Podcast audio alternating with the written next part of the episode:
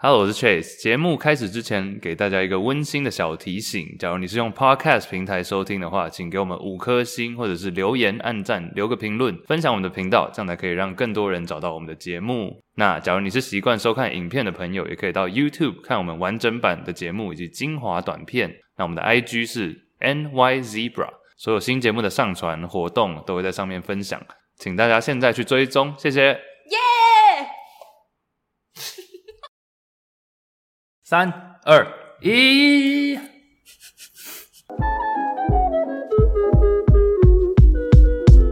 你们没有办法。第二十一集，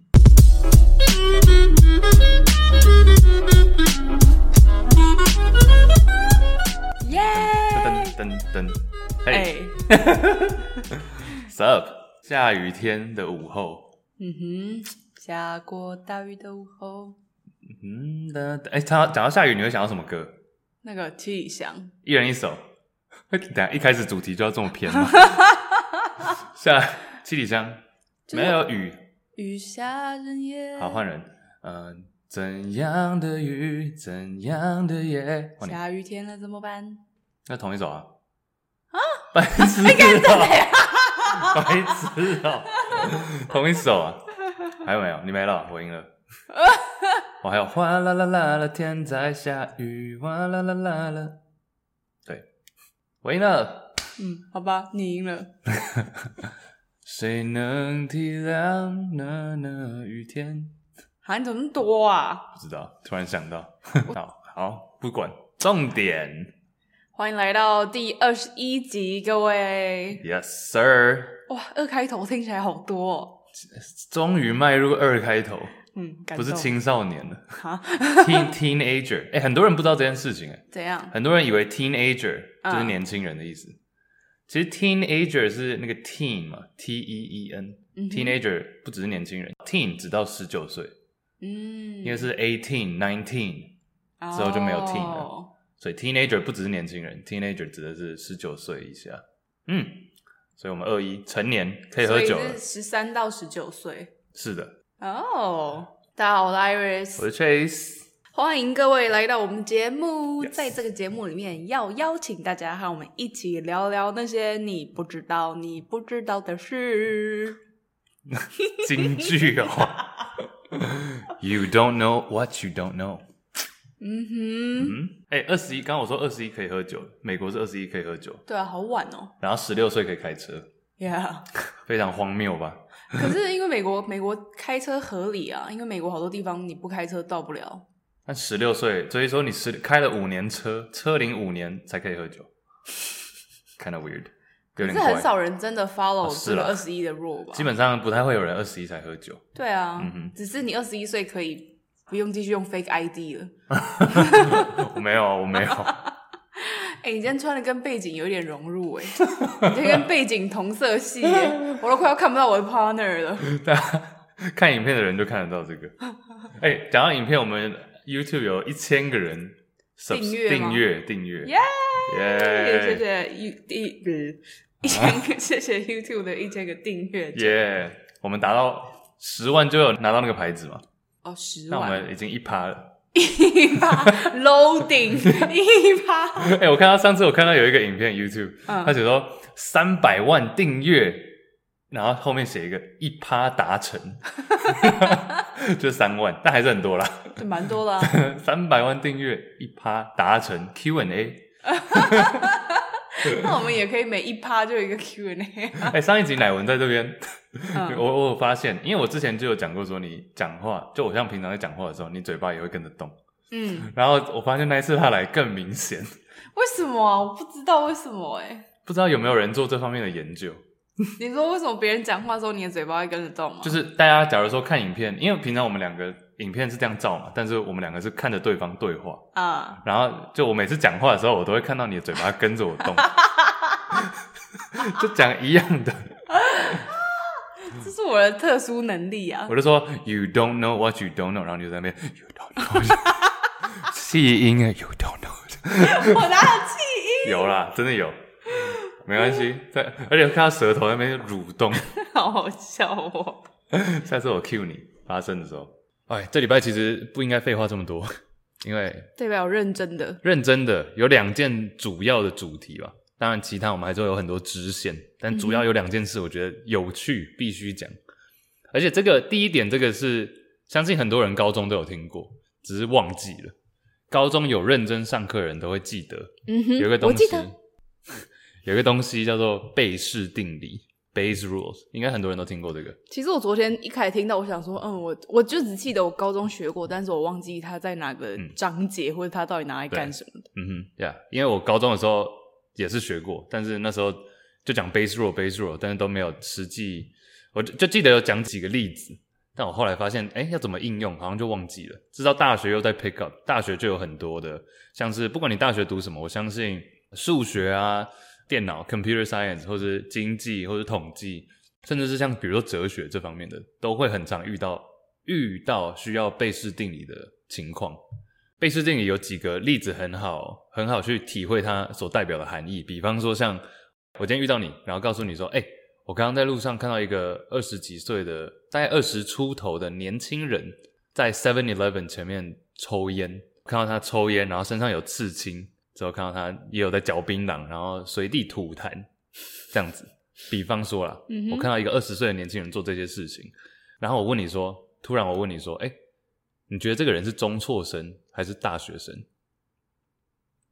我相信大部分的人应该会觉得，就是不管你是刻板印象也好，或是偏见也好，可能会觉得他是一个中辍生，就他没有在学校，所以二十几岁，然后他在外面就 Seven Eleven 前面做这些事情。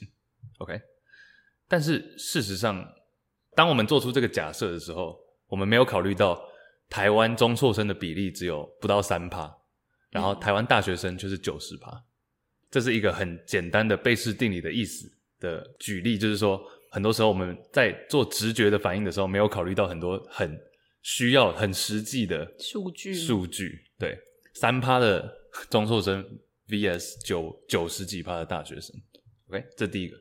所以刚刚讲的这个是说，很多时候我们直觉上做出的反应，却没有考虑到很实际的数据。你在路上看到一个二十几岁，不管他今天是做什么事情，好了。你不应该直接觉得他是一个三趴的，vs 一个九十几趴的。嗯哼，OK。所以贝斯定理最基本的就是在讲这个意思，就是说，当我们知道的资讯有限的时候，很难做出正确的判断。这第一个。第二个是考你几个数学好了，考个数学题。假如说我今天问你，呃，美国现在还是很疫情，肺炎的疫情还是很严重嘛？嗯哼。那现在大概是百分之超过了啦，超过百分之一的人感染了，感染肺炎。OK。所以我今天问你好了。假如说一趴的人，我今天知道一个国家一趴的人感染肺炎，那我们今天做筛检，那这个筛检还蛮准的，高达百分之九十九正确。好，只有一趴的人有肺炎，那我今天所有的人去做筛检，九十九趴准确的筛检。那今天假如说你 Iris 拿回来一份报告，上面写说你确诊了，阳性确诊，那请问你真的感染肺炎的几率是多少？今天你拿回一个报告，上面写确诊，嗯，那实际上你真的是确诊的可能性是多少？几趴？你猜就好，大概，嗯，只有一趴的人中哦，然后九十九趴的筛检正确率，我觉得就是接近九十几趴吧，嗯、就是没有九十九那么高，嗯、但是比九九十几低一点这样。所以说，你今天拿到一份报告，你会可能高达九成以上的感觉是说，哦，我真的确诊了，这样子，嗯、对不对？你知道这个可以用数学去算，然后实际是多少吗？你给我纸笔，我来算。大家可能会吓到，五十趴，其实是一半一半。是哦。就当你今天去做一次检测回来，拿到报告写阳性，然后你真的确诊的几率其实是一半一半。哦。很有趣。哦，因为对的人没有中的人可能会被说成是有中，然后有中的可能会说成是没中。Okay. 我们现在用纯声音的方式让大家理解，可能会有点难。但是意思是说，比如说今天一万个人好了，一万人去做筛检，嗯、那其中其实只有百分之一的人是真的是确诊的嘛，对不对？一万人里面只有一百人是真的中的。那这一百个人去做筛检之后，有九十九个人是真的会拿到阳性嘛？真的是确诊报告。嗯、那有一个是错的，因为这个准确率只有九十九趴。但是你没有考虑到的是，另外那健康的一群人。就是九千多人，九千九百人，这其中里面有些人九千九百人去做筛检之后，也是会有一趴的人是出出错的，对啊，还是会有一趴的人，也就是九十九个人，嗯哼，拿回一份上面写说啊，我确诊了，哦，所以说真正确诊的人就是总共有一百九十八个，那其中只有一半是真正确诊的，嗯哼，所以今天你拿到一个阳性报告，其实你真的有确诊吗？其实只有五十趴，但很多人直觉上就会觉得是九十几趴，这很正常，那我们没有考虑到那个因素。所以其实贝氏定理在讲什么？贝氏定理就是说，当我们资讯有限的时候，做出的判断就很容易出错。这就有点像是我们以前常说偏见啊，或者刻板印象啊。然后当我们一件事情发生可能性很多的时候，或者变数很多的时候，你就要一个一个把它踢掉。那你要怎么踢？这个其实就是平常大部分的人，包含我现在自己的工作在做的事情，就是可能性很多的时候，尤其像我现在工作是顾问类的嘛，就是要做很多的。当我们不知道结果或者不知道原因的时候，就是需要很多的资讯，然后一个一个一个把它踢掉，找出正确的答案是什么。像医生看诊，其实也是一样的意思。病人过来说他头痛，那可能是哪些原因？A、B、C、D、E，那你要一个一个怎么去把它剔除？基本上的原理是这个，但是就有很多例子可以讲。等一下，嗯哼，以前完全没有想到贝氏定理可以应用在生活上。以前只觉得要算几率很烦吧？对啊，对。哎、欸，其实像刚刚那个做筛检的例子啊，虽然说第一次做完筛检回来，你真的阳性，然后几率可能只有五十趴是真的有，嗯哼，对不对？但假如说做两次的话，两次回来都是阳性，那这个几率就瞬间爆冲了，爆冲到九十几吧。嗯，这也是为什么大家都要二筛吧？没错，这就是二筛的重要性，因为从第一次到第二次，几率是会爆冲的。嗯哼，所以说收集资讯的重要性在这。就其实我觉得讲到这边好像还是听起来大家会不知道怎么应用。对。可是我觉得其实，在不知不觉中，我们每个人其实，在生活中就已经很妥当的在应用贝氏定理了。嗯。就比如说举一个例子好了，比如说台北人，台北 一天，我跟台北人不熟，好，不然台中人好。好，台中。比如说我台中人，yeah. 那 那台中相较于台北，可能就没有那么常下雨，所以其实像。我认识很多台北人，他们都是那种出门就会带伞。嗯。可是台中人的话，基本上是就是能不带伞就绝对不会带伞的人。我们都带枪。什么？金钱豹？开玩笑，开玩笑的。总之，身为一个台中人，我就是绝对不会带伞的实力。就是我是不见棺材不带伞的人，就除非外面已经在下雨了，我才会冲回家，maybe 拿一把伞。嗯。但是。有些情况会提高我带伞的几率，比如说我今天早上起床看到外面虽然还没有下雨，但是天气非常非常的阴沉，有乌云密布，那我可能就会就会提高我想要带伞的意愿，或者是说可能看到出门前看到路人有带伞，提醒到自己说哦，可能今天因为我没有看天气预报，所以可能会下雨。嗯哼，嗯哼，或者说你想一想，你今天要跟谁出门？然后我今天要跟 Trace 出门，结果我掐指一算，想到 Trace 以前每一次跟他出门都会下大雨，那我可能就也会提高我带伞的几率。其实就是这些大大小小的因素，其实不知不觉都会增加你带伞的意愿，或者说你今天看到蜻蜓在飞，哎，蜻蜓飞就是快要下雨了，嗯，之类的这种东西，所以就会一点一点增加你带伞的几率。所以这其实就是算是贝氏定理在我们思考脉络上的一种应用。嗯而且这些其实是可以用数学去算出来的，对不对？嗯哼。像我刚刚说那个中辍生跟大学生的比例啊，其实你想想看，呃，我们一般人，我刚刚说三趴对九十几趴，对不对？但当一般人做直觉反应的时候，我们没有考虑到这个数字，我们只是觉得哦，可能你以前对中辍生的刻板印象就是他们会呃大白天的时候在外面抽烟啊，或者是嚼槟榔啊，或者年轻人就有很多刺青等等，但这些都是刻板印象，不见得是正确的。那当数据上你摊开来看，诶，百分之九十几趴的大学生里面，其实有部分比例也是这样子。那中辍生里面，实际上中辍生有多少比例是这样子？这些在相乘嘛，就可以得到说，哦，真正的比例上，其实以目前我稍微查了一下台湾数据的话，假如说你真的在路上看到一个这样的人呢、啊，他是大学生的比例，其实是比中辍生的比例高出大概十倍吧，十到十三倍。嗯哼，对啊，所以说其实没有这么的。还是大学生的可能性居多，那还有很多因素我们没有考虑进去，像是，哎，白天那是，请问是寒暑假吗？因为寒暑假的话，其实大学生也在放假，他们也会在外面。嗯、那假如说是平日工作上课时间，哎，假如说那时候看到的话，当然中辍生比例又更高。所以说，其实我们在做这些最后决策的时候，就是需要考虑到很多东西进来。那我讲一个我更贴近一点的例子的话，像我平常工作，很多人都问说，诶，那教育顾问公司到底在干嘛？其实我们很多时候就是在做两件事情。第一个就是疯狂的问问题，疯狂的收集资讯，然后第二个是找出真正有用的资讯。因为每个学校、每个学生，或是每个我们合作的组织公司都不一样。那我们怎么样从很快的，在可能一个小时里面，从完全不认识你到迅速知道你现在的状况？这个是叫很仔细的问到很仔细、很精确的问题。比如说学生来讲的话，诶，那你现在是几年级？或者你过去的历史是怎么样？这跟医生很多医生看病需要看病史是一样的意思。嗯哼，因为当你没有病史的时候，你很难做出正确的推断嘛。那我刚刚说学生来讲，你读过的学校，你上过的哪些课？呃，之前的话，你参加过哪什么样的活动？那这个对你的意义是什么？那这些你为什么会去做这件事情？啊，你的父母是什么样的人？然后你。想要以后想要读什么样的科系？你对什么样的领域有兴趣？为什么？你之后想要去靠这个去做什么？或者是你以前有没有类似相关参加比赛或是参加活动的经验？叭叭叭叭叭叭。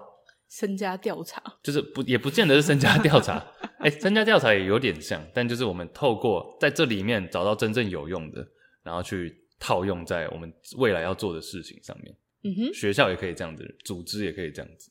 当然还有很多是可能技术层面的东西了，但这是我讲的这个是固定的 routine。嗯哼，你说每当你遇到一个新的学生的时候，你们会做的事情？嗯，对，需要知道他的不是身家调查，而是说对于未来我们让要怎么前进有一个方向。那顾问业其实也是啊，很多不只是教育顾问，很多像一般的 consulting，就是做商业的顾问也是这样子啊。你对公司的诊断有点像是看病嘛。嗯，或者你今天去一个心理咨商，其实也是类似的概念呢、啊。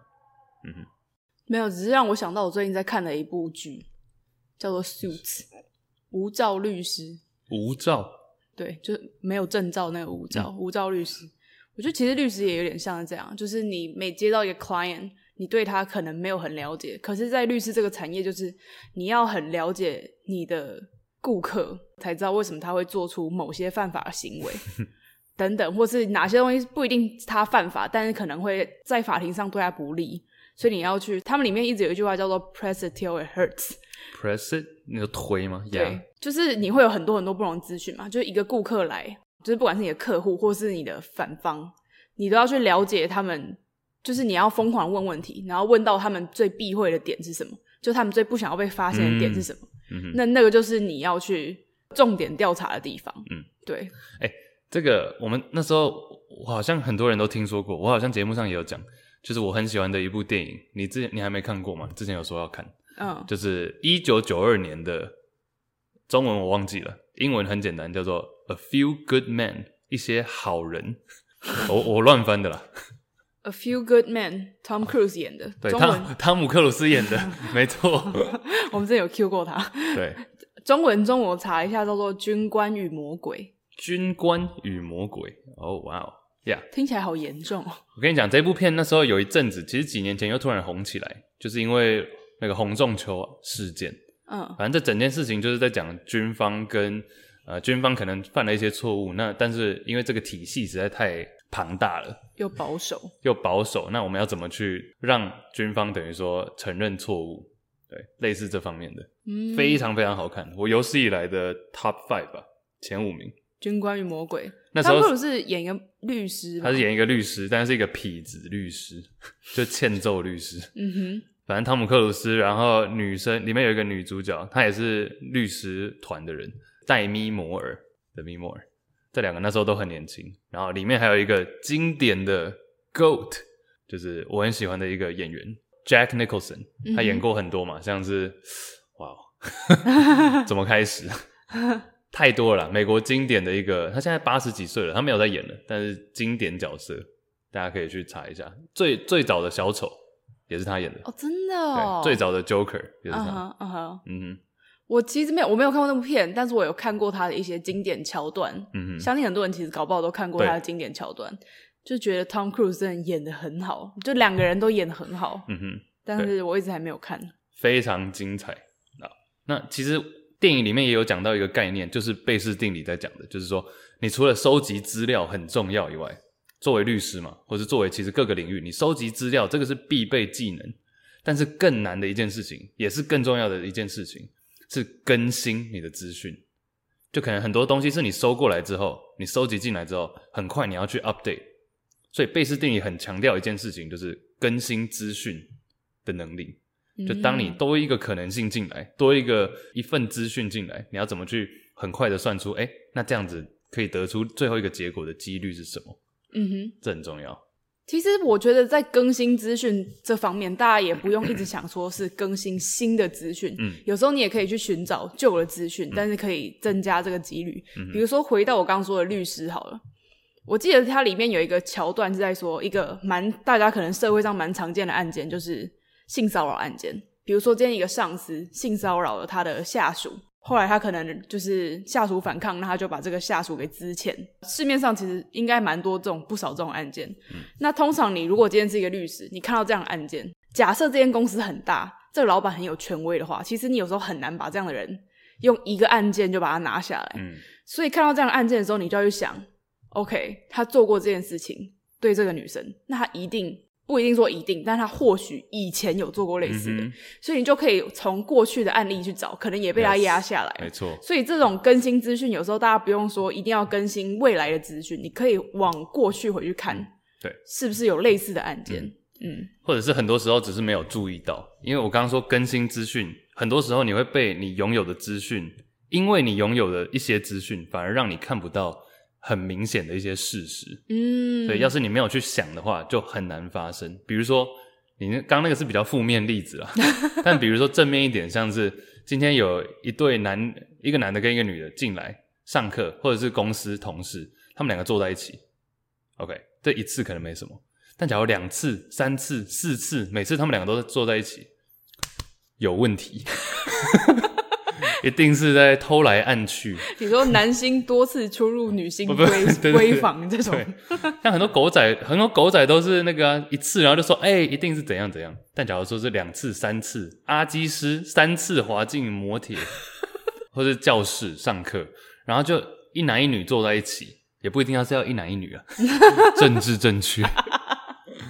就你看到一个男同学跟女同学坐在一起，第一次可能没什么，第二次又坐一起，第三次、第四次。有问题，一定是在偷来暗去，看一个教台语，看一个影，然后嘞，生好，看一个影，看到一个影子，生一个囝，哦，看到一个影子就说人家生小孩了，啊，看到影子就生小孩，感谢教学，对，看一个影，生一个囝，然后或者是你看阿基师那时候不是也是吗？一次进摩铁还没什么。第二次狗仔就出现，第三次就 抓，三次滑入摩铁。是的，shout out，shout out，shout out 啦，其实，哎，我弟上次看到他还跟他合照啊，你弟在哪里看到他？在加拿大啊？阿姨在加拿大干嘛？对啊，煮菜吧。OK，Anyway，对啊，有时候就是因为我们没有持续的，除了收集资料很重要以外，记得要更新资讯啊，嗯哼，这更重要，随时的 update。否则就会越走越歪。其实我觉得贝氏定理其实让我想到另外一个蛮常见的，算是偏误吧，就是一个 bias，叫做 confirmation bias，确认偏误。这应该是大家在认识各种各样的偏误的时候，通常会第一个认识的。你说确认偏误是什么意思？确认偏误就在讲说，比如说我跟你今天我们两个各有一个想法，我们的想法可能不一样，但是没有到对立。可是我们在为了要加深我们自己这个想法的正确性，我们就会开始去收集资料嘛。可在收集的时候，我们就会去收集那些特别偏袒我们想法的资讯，嗯、以至于我跟你的想法可能会变得越来越分歧，越来越变成极端。明明我们两个的想法原本没有那么大的差距的，可是，在照着自己的利益去收集资讯之后，我们的想法就变得很分歧了。嗯、所以这就在说 confirmation bias，就是我们会去很偏袒自己认为是对的事情。然后更加排斥其他跟你是持反对意见的理论。嗯哼，yeah. 对。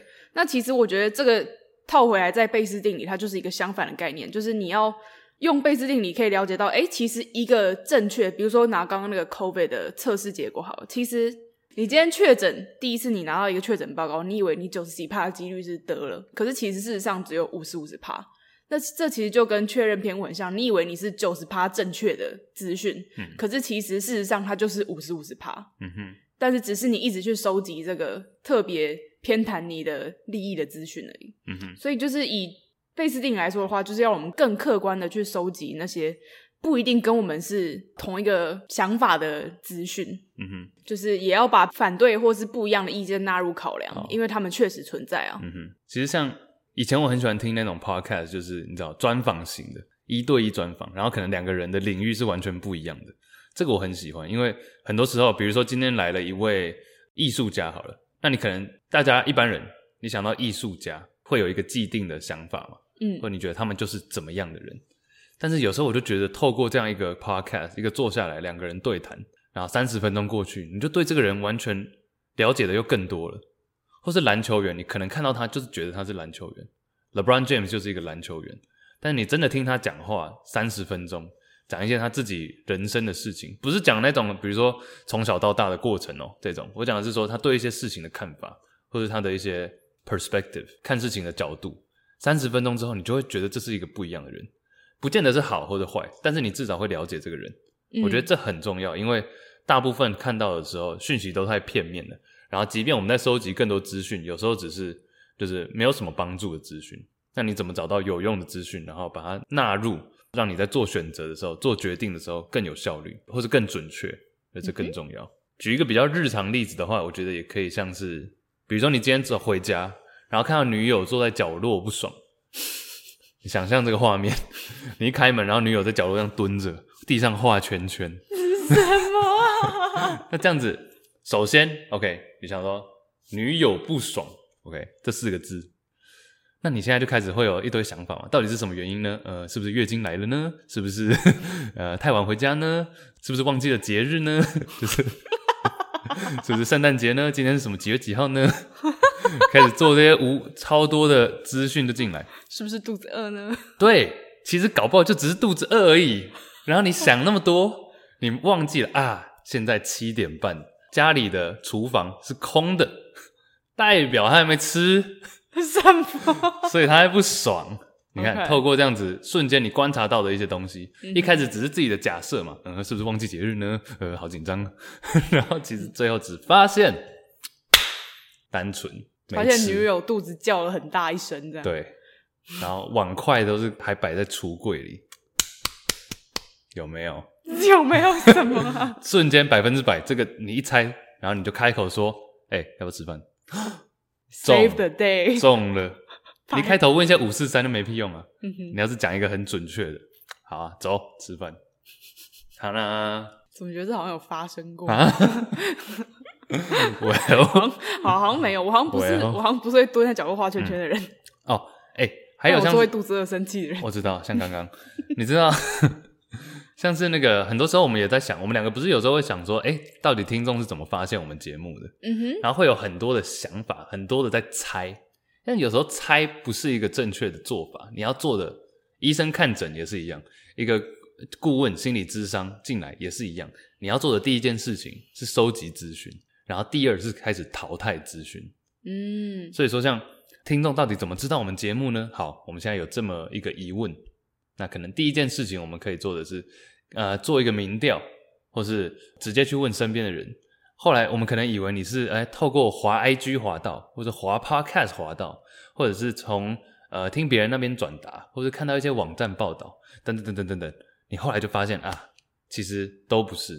大家只是单纯透过某一个 podcast 有提到我们，oh. 然后他们刚好是那个 podcast 的听众啊，知道我们的节目，原来这礼拜这么多人听是这个原因，嗯哼，对，就不会在那边做一些无谓的猜测，反而是透过真实数据 facts 事实，然后找到最正确的答案，然后还有未来的走向，也可以开始做计划。哇哦，嗯哼，干嘛？没有，怎么了？好励志。没有啊，我就觉得这很有用啊。嗯哼，贝氏定理它的定理本身很单纯啊，就是用数学算，然后可以算出说这个几率提高多少。但是其实实际的应用真的很多。嗯嗯，生活中就是充满了这些小法则。对啊，来决定我们的想法。嗯哼，哎、欸，我还有觉得一个法则，我觉得很酷哎、欸。哎、欸，大部分的人应该都有听过，因为这是一个很基本的法则。可是我最近才想到，它其实有很多应用的方法，叫做八十二十法则。你有听过吗？有啊，哎、欸，但我以前都不知道八十二十是不是真的，我以为我以为只是一个大家就是讲爽的。我觉得它你有点不能说，有点又回到贝斯定理，你不能说它是百分之百正确。可是当它一而再再而三的在某些地方被验证的时候，你就要把它纳入一个几率的考量，就会发现它其实是有某一种关联性的。嗯嗯，比如说八十二十法则，大家最常听到的就是世界上百分之八十的财富掌握在百分之二十的人的手里嘛。嗯，这是大家最常听到的。那这也是事实，没有错。其实你真的去想，觉得蛮可怕的耶。是啊。对啊。就我们都在那边掌握的这个零点几八的财富，我们对对对对对，然后就有人在那边，哎、欸，大家大家不知道最近有一个数据，我跟大家分享一下，就是现在世界首富是 Jeff Bezos 吗？就是亚马逊，Amazon 亚马逊的执行长。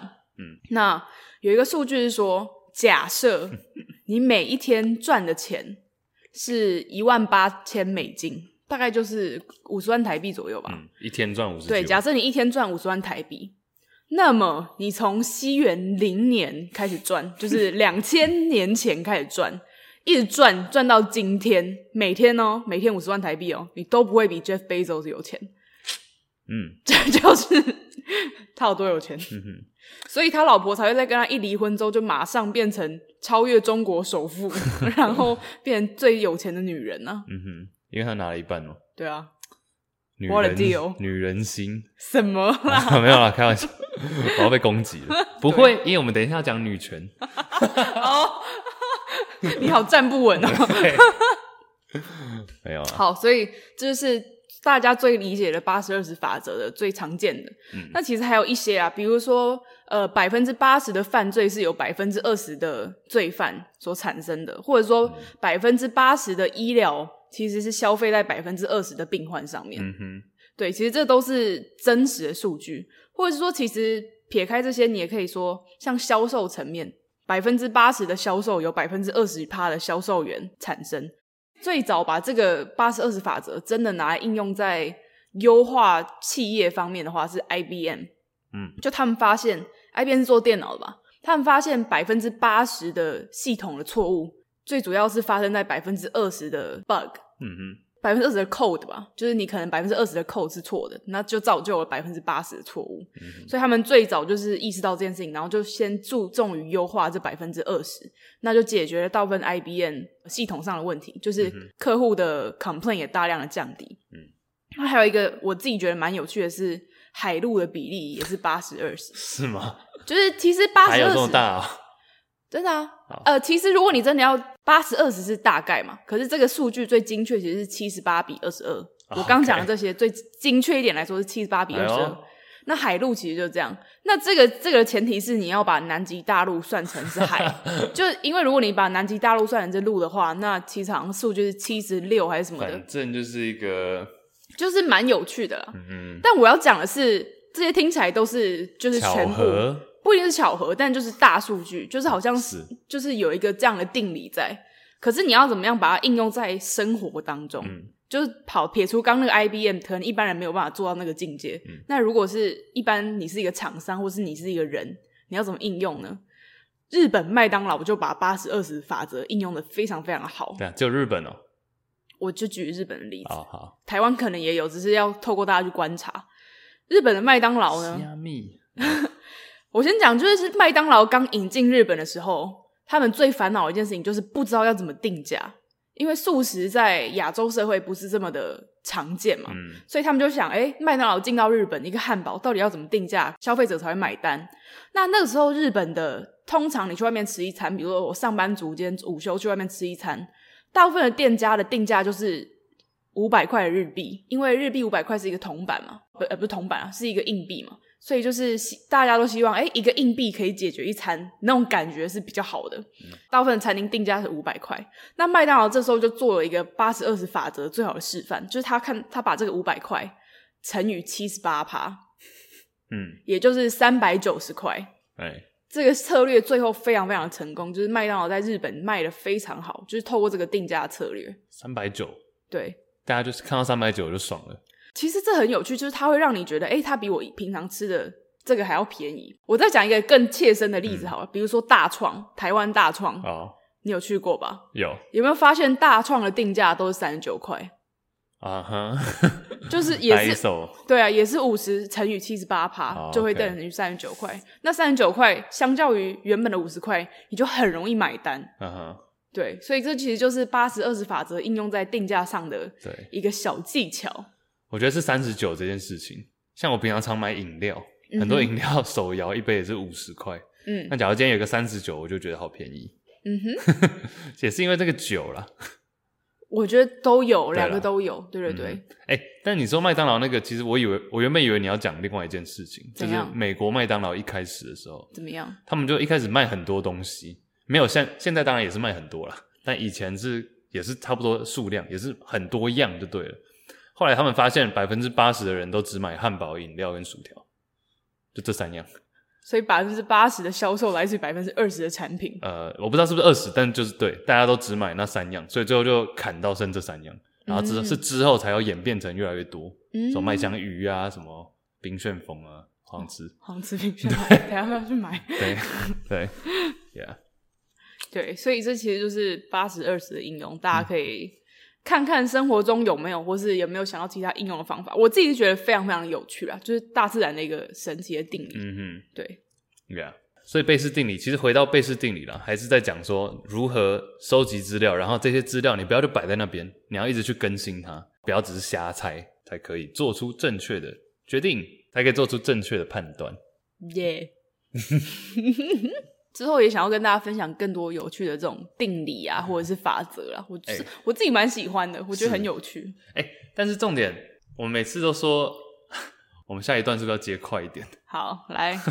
这个算是一个新闻啊，新闻演变出来，但是台湾新闻也有在报。但我后来发现好像没有很多人认识这个人，所以就稍微给他给大家一个小科普就好。其实我不认识他，嗯，但是你现在认识了，嗯，经过介绍，你说网 是。经过我自己爬文 前几个礼拜，假如大家有关注新闻的话，应该就有看到一位美国很有名的女法官过世了，大法官，她叫做 R.B.G。Ruth Bader Ginsburg，对，Ruth Bader Ginsburg，RBG，大家都叫她 RBG 了，但是好像没有很多人知道这个人。我原本没有打算今天要讲这个，但是我昨天又先是看到一本书在讲，然后又看到一份考题里面 提到这个人，这个考题是四五年前的考题，嗯，然后提到这个人，我想，OK，it's a sign，就是势必要来，势必要来讲了，RBG，那我先简单讲我对他的看法。很多人想到他，就只想到她是一个身材很瘦小的女法官，一百五十五公分啊，比你还矮。对对，然后她就她很很多人想到她，只想到女权，或者想到说支持一些平权等等。其实我发现我自己想到一个比喻，我觉得还蛮准确的。来，因为很多人以前不是都说什么女权自助餐，女权自助餐，意思就是说那些挺女权的人，就是只选择其中部分的。讲，反正就只挑对自己有利的了。嗯、女权自助餐随便选这样子，或者遇到一些状况的时候，是对女性比较有利，就完全偏那边。Confirmation bias。对，但我觉得 RBG 的话，它更像是女权流水席。笑，为了讲这个还要铺这么久。女权流水席什么意思呢？就是说大家都可以来。欢迎大家来，不是挑主题，不是挑话题，而是呃，RBG 就是很强调说，我不是一个女权运动家。虽然说大家都给他贴这个标签，但他其实他不觉得自己是女权。他说我追求的就只是大家都一样，平等、平等、公平，大家都一样。我不要，假如这个法案目前是对女性有利的话，我想要改变它，然后让它变得对男女是一样的。这个它才是，这个才是它的目的。所以女权流水席，嗯，嗯，我觉得可以讲几个讲几件事情。对啊，其实我先讲一个，好，就你讲到他，你说他追求的是平等，其实他有一个蛮有名的案例，就是在他蛮早年还不是法官是律师的时候，因为大家可能会觉得哦，来找他打官司的人可能都是女生，可他其实也有很多男性的客户，比如说他有其中一个案件，就是这个男性客户，呃，算是丧偶吧，嗯、就是他的老婆过世了，那。但是他老婆过世，他要在家里照顾小孩的时候，他发现法律只偏袒寡妇。就你今天如果是寡妇，你可以有更多的假，从公司请更多的假，然后来照顾你的小孩。那但是如果你今天是一个寡寡妇，嗯，鳏寡孤独，就是今天如果你是一个丧父的男性的话，法律对于你的偏袒是很少的。所以那个时候他就找 RBG 来帮他就是上诉，那最后也有赢得这个 case 这样。所以就是其实他真的不是只有偏袒女性，他也为男性平等上面也做了很多的发声。嗯。对，其实很多时候大家都觉得说每一个领域要有一个代表人物，对不对？嗯。其实我觉得他有一点就这样被归类到女权了，但其实我觉得他完全不是女权代表，他是一个就是平等平等众生人权代表。我先考考几个小问题好了，也给大家听众想一下。考我吗？可以啊。我问你，美国宪法，呃，美国宪法到现在哦，到现在此此刻，就是美国大概两百多年的历史嘛。美国宪法里面出现了几次 sex 或者是 gender，就是性别？请问宪法里面出现几次性别这个字，或是性这个字？你猜？sex 或是 gender？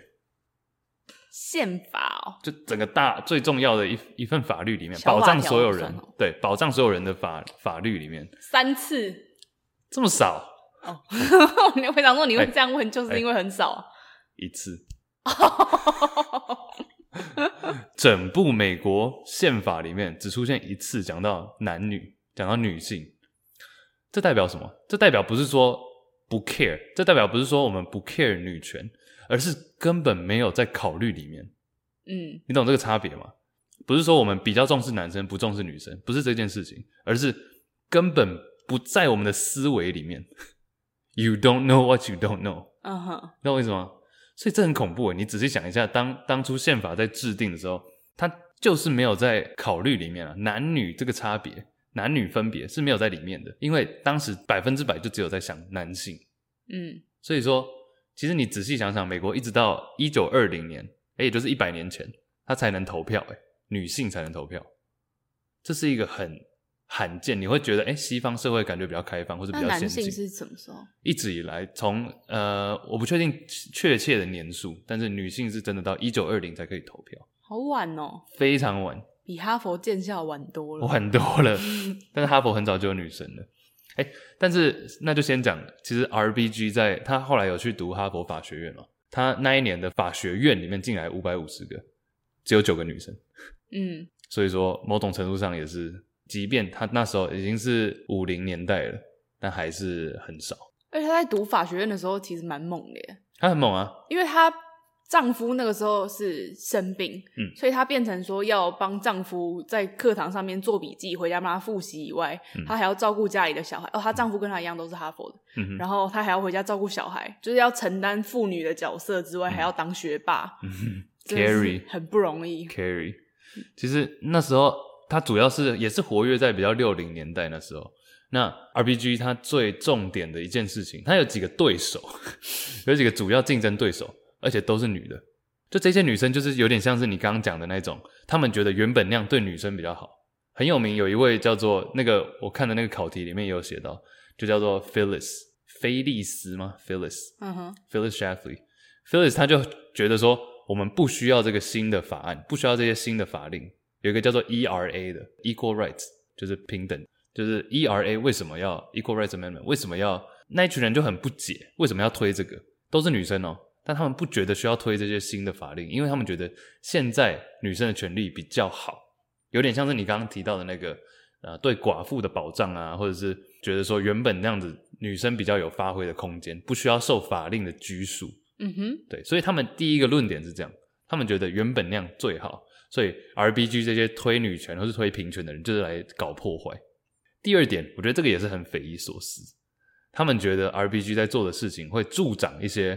可能像第三性，或者是 gay，或者是呃，你知道这种同性同性法令的通过，他们觉得助长女性就是等于助长同性或者其他第三类。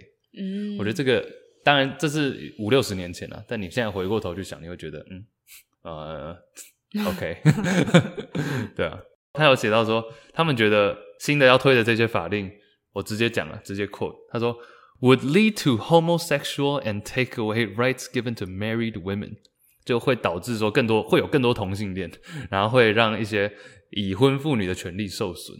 嗯哼，对，所以其实当时这个声浪是很大的，这个鼓吹说不要通过更多对女生好的法令法案，这个声浪其实很大。所以最后那时候投票是要四分之三的州，美国五十个州嘛，所以四分之三的州是三十七点五，所以就三十八个州，要三十八才可以通过，最后没有通过。真的哦？对，最后其实那时候六零年代没有通过这个，那时候通过了人权，就是黑人跟黑人或者非裔相关的，但是没有通过这个。那现在通过了吗？现在后来就改了，后来就改了，不是叫这个名字。嗯哼，对，我觉得很离奇啊。其实美国那时候也有很多很离奇的法案啊。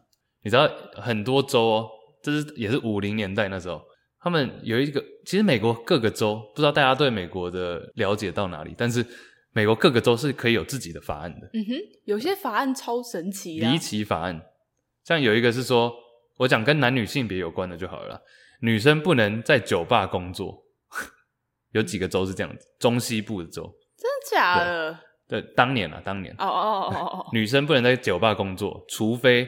她的老公或是爸爸是酒吧的老板，就是说等于一切都是变成依附在男生身上，嗯哼，这样子，或者说他们觉得说女性的角色在这个社会的角色比较像是私人的家里，而不是说就是跟一般人一样在外面工作。内人，内人，等于就是说有些法律当时啦，六零年代很多法律，即便对女生看似是不利的，但是很。大多数的女性还是想要拥护那些法律，她们觉得不需要做任何改变。现在就已经是那时候都很爱说，We have never had it so good，就从来没有这么好过。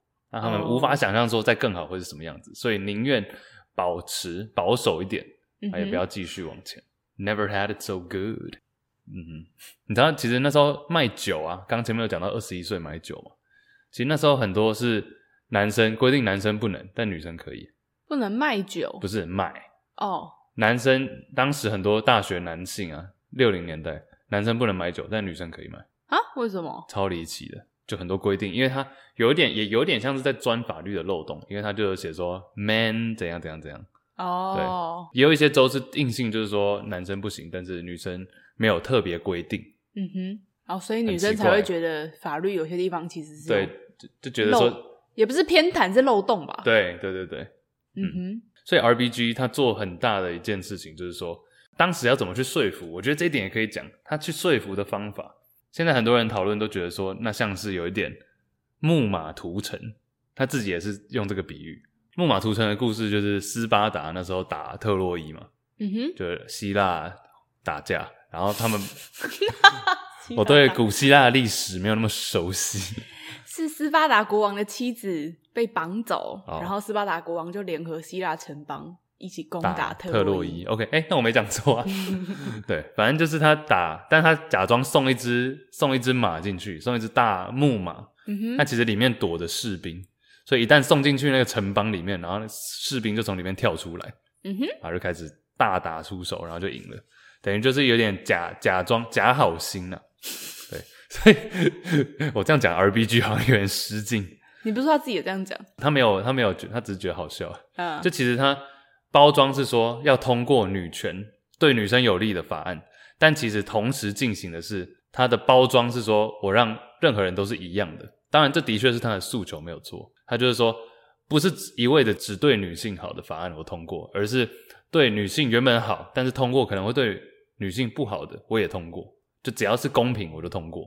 嗯哼，所以这个论述对一般当时可能保守派或是男性把持的这些法院或最高法院会比较有说服力啊，就是包装过，像那时候的这个酒，刚刚讲到这个酒的法令啊，因为要是通过之后，就是男女都要二十一以后，二十一才可以买，对不对？他也是通过，他也是在鼓吹这个，就是说不管怎样，反正我就是要公平。当然有时候会对女性造成伤害，那也没关系，我就是要推一样就对了。因为只要有一样的这个基础，那我之后要通过对女生的也很有利。嗯嗯，因为他说 discrimination 就是歧视嘛，discrimination against men 对男性的歧视就包含了 discrimination against women，嗯，我对男性有歧视，其实潜意识来讲，我对女性也是有歧视，因为我有这个差别存在，所以我要消除的不是对女性的歧视，而是消除差别。嗯哼，这件事情。嗯，那个法啤酒案，他们都简称它叫啤酒案啊，就是 beer law。但其实这个啤酒案那一天也很有趣，就是当天他们要审这个案件的时候，因为他就觉得绝对没有那么快通过，所以他一开始派出另外一位去打这个官司，就派出不是他本人去。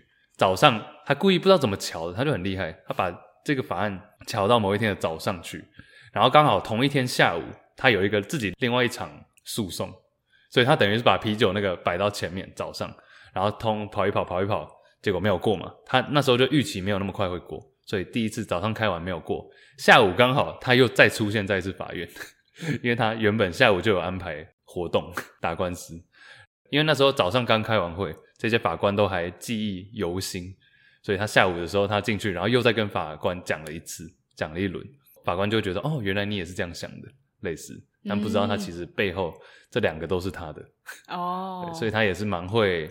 策略、策略、策略、操控、控制。他在策略这一部分好像蛮厉害的。对，就是他早上他知道早上不会过，所以他就把自己原本另外一个排到下午。嗯、有些人会觉得说，哈，早上排，下午又排，这样不会太那个。但他其实排的目的，他下午那个他本来就觉得会过，他下午要再次出现在法院，就是为了要捧前面那个，嗯哼，听早上那个，嗯趣哦。嗯，对啊，他算是蛮传奇的。他是。到六哎八十岁之后就红起来吧，六六十就是他原本六十岁他当上大法官，嗯、然后八十岁左右的时候他突然在青少年之间窜红，好像就是因为有一个法律学生帮他办了一个 Tumblr account，帮他办了一个账号，对对对、嗯、Tumblr 就像是一个有点像推特吧，有一点像一个部落格，部落格加推特那种感觉吧。嗯 okay、我其实没有很知道细节，我只知道他就是变成一个 pop culture 的 icon。很多人会把他的画像画一些地方啊，或是帮他做一个一首 rap song 啊，或是他也被拍到很多戏剧影集里面，就他变成一个象征吧。嗯哼，嗯哼.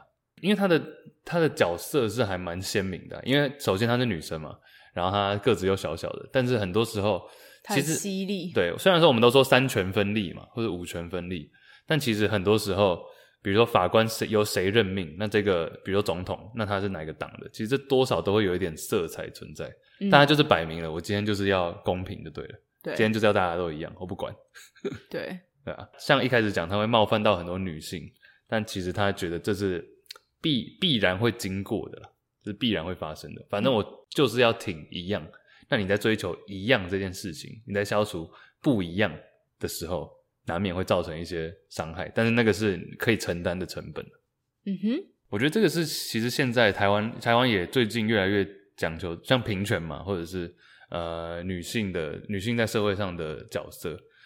其实我就觉得很多时候就是才会有这种女权自助餐的论述啊，因为很多女权分子的确是这样，就是只挑只挑那种对自己有利的讲，嗯、那个对于一些男性或是那种非常。不以为然的人就会觉得说：“你看吧，你们就是这样子。”所以平权是要从两性平权出发，就是不管是对男性平等跟对女性平等，嗯、其实帮另外一个就是帮自己了。嗯哼，但其实像我个人看这种事情，我还是会觉得说，在此时此刻，的确是你必须要去声援。我个人来讲，假如我在追求性别平权这件事情，我就会很直接去说，我是挺或是支持女生。因为历史以来，我讲历史以来，就男性基本上还是在上面的位置嘛。嗯哼，对，我讲从古至今啊，所以说你要在你要像有点像美国讲，当然这不太一样的例子，但是像黑人，像 Black Lives Matter 这种东西，假如说你一直强调说对 All Lives Matter，有些人就会把你当 All Lives Matter 当做是 Black Lives Matter 的相反。嗯，对吧？就假如我今天说哦，我不是女权，我是平权平权，但是这种时候很多女权的人就会觉得你是。非女权，然后就把你贴标签，当然这个就我就觉得很没有，很很没有，很没有逻辑存在。嗯哼，就我支持全部平权，不代表我反对女权啊。但是我跟你讲，这个很容易被贴。这我们之前有讨论过了。对，我们都不是举了一个什么癌症基金会例子？对，今天明明是什么肺癌的场，大家可以回去听那个讲 BLM 那一集。对，今天明明是肺癌的场，那你就一直跟我说所有的癌症都很重要。对，我懂啦，但是今天就肺癌的场妹，对啊，真正的这种歧视啊，其实都是很安静的。我们好像也有讲过这个，对不对？有可能，嗯，就你很少会看到有些人就直接说，对，男生。就是比女生厉害，或者女生就是怎样比男生厉害这样。嗯，就真正的歧视是很潜在的。嗯哼，就是你看不到，我在移动，很潜在的。对，嗯哼，应该说无声的歧视最可怕。对。哎、欸，等一下，等一下，那、哦、我说对于他的话，作为一个女生，就是你觉得，就你的想法可能会跟我不太一样。我会觉得对他蛮佩服的，就是他是一个很敢为自己的认为是正确的事情去发声的人，而且像他的，我是看有一个访谈吧，不是他个人的访谈，但是是在讲 RBG 这个人，然后我觉得他有一句话讲很好，他就说，虽然说 RBG 不是每一次都能够影响那个结果，就是结果不一定永远是照他想要的方法去呈现，在法律上啊，可是。就他可以让世人去意识到这个结果的重要性，即便结果还尚未被改变，可是他可以让大家都可以意识到说，改变这个结果是很重要的。嗯，我觉得这是他最大的贡献，不是说他真的完成了修订多少法律，或者支持或反对多少事情，而是让人们知道说这个方向是有意义的。嗯哼，嗯哼，对啊，哎，对啊，这个 ending 还蛮好的。像比如说篮球，又讲到篮球，Juicy Baskets Podcast。比如说 Kobe Bryant 好了，Kobe Bryant，大家一想到 Kobe Bryant 篮球上啊，想到 Kobe Bryant 绝对会想到他的这个 Mamba mentality，就他这个像是曼巴蛇一样的那个意念嘛，信念。嗯，就比如早上四点起来练球啊，这种，就这种事情，他当然不可能，他打二十年，他没有每一年都赢，每次的结果不见得是像他原本想的那样子，二十年只赢了五次，你认真想，其实不到一半。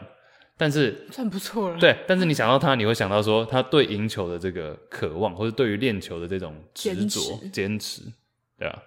嗯哼嗯，重点是这件事情。没错，也在此激励大家，加油好吗？Add oil。No Q, no Q。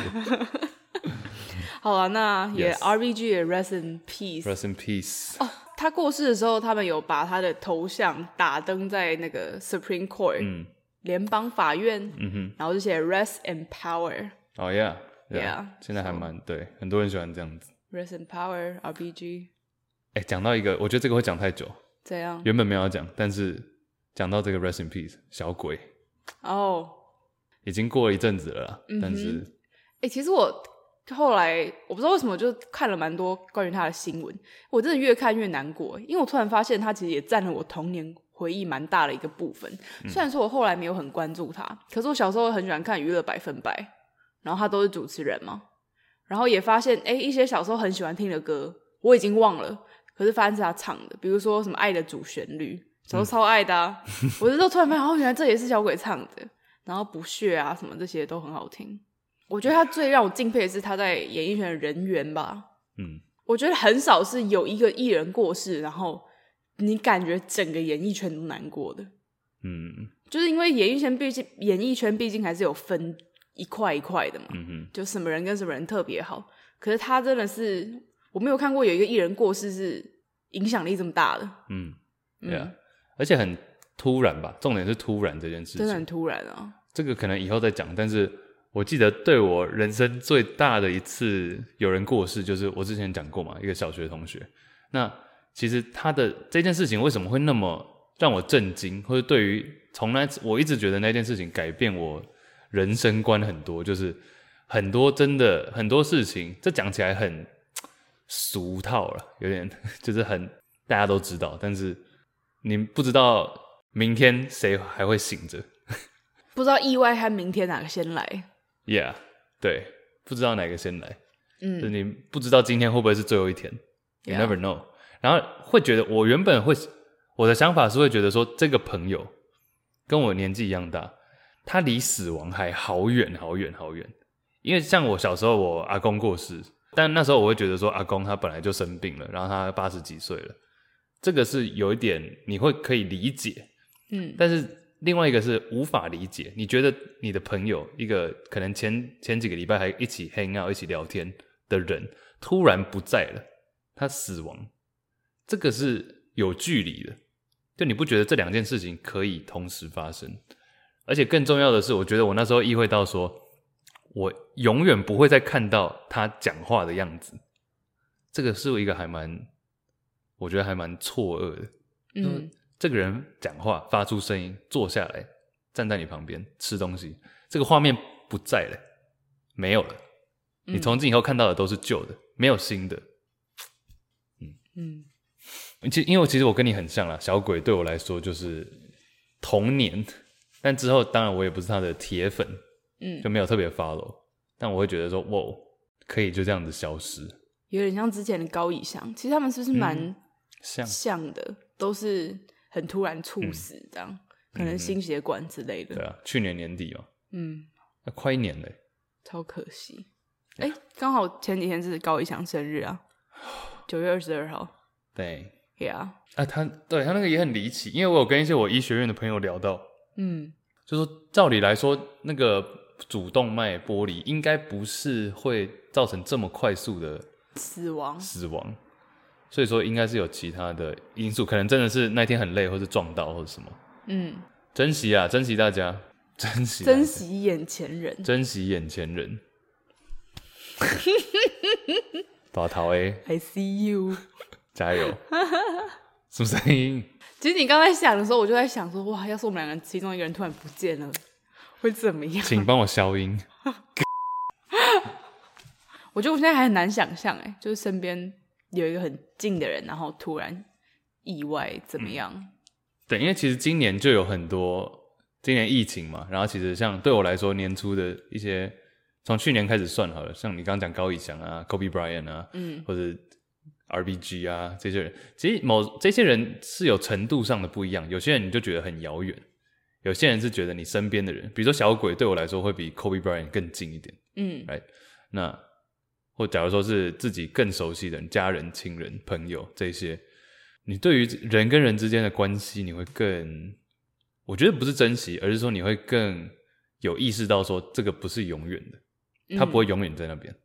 可是我觉得 Kobe Bryant 给我一个很有趣的、神奇的感觉，就是我不会觉得他真的走了。可能因为 Kobe Bryant 就不是一个我平常会去关注的人，但是我一直知道他有这样的精神，嗯，所以即便他人走了，那个精神感觉就还在啊。嗯，就是他对篮球的影响，或者对喜欢篮球的人的影响。嗯哼，那在我这样子平常不会特地去关注他的人心中，我不会觉得他对真的有。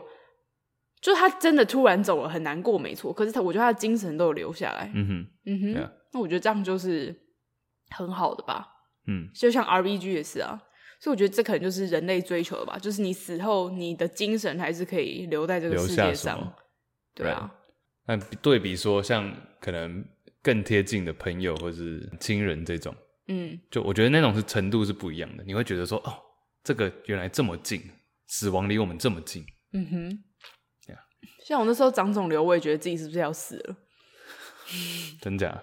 我认真有这样觉得，因为我第一次遇到这种事情啊，我真的超紧张。是我想说痛到还是没有啊？因为我觉得他，因为他跟我说，我去检查的时候，他跟我说，你这种长这么大又长两颗很离奇以外，你又不能确定是阳性还是恶性，我就觉得我是不是要得癌症？然后我就很多小剧场，嗯、那时候就还蛮紧张的，嗯，就觉得哎、欸，很多时候真的就是。你无法预测意外，嗯哼，这种对啊，懂呀。所以大家保重身体，珍惜眼前人。嗯、对，真的啦，真的啦。虽然说我们平常打闹，但我们还是很珍惜彼此。不是，我我都跟观众哦，也是了，哦对，好 也是了，对啊。所以请大家订阅我们节目啊，更奇怪的 ending。更诡异的 ending，好 smooth 哦！没有啦，刚刚那个是开玩笑的啦。哪有开玩笑？还是要订阅啊？啊，对了，重点是珍惜眼前人。然后前面我们讲的，哎、欸，回顾一下，前面有讲贝氏定理嘛？记得在做任何决定之前，考虑到你所有可以考虑到的。嗯哼，还有数据跟几率，对，不要只是瞎猜，不要瞎确认偏误跟八十二十法则，对，不要瞎讲，这一切都有理论基础在。嗯哼，嗯哼，等下吃什么呢？冰旋风，好饿，快饿死。好了，Let's go，下集见，拜拜。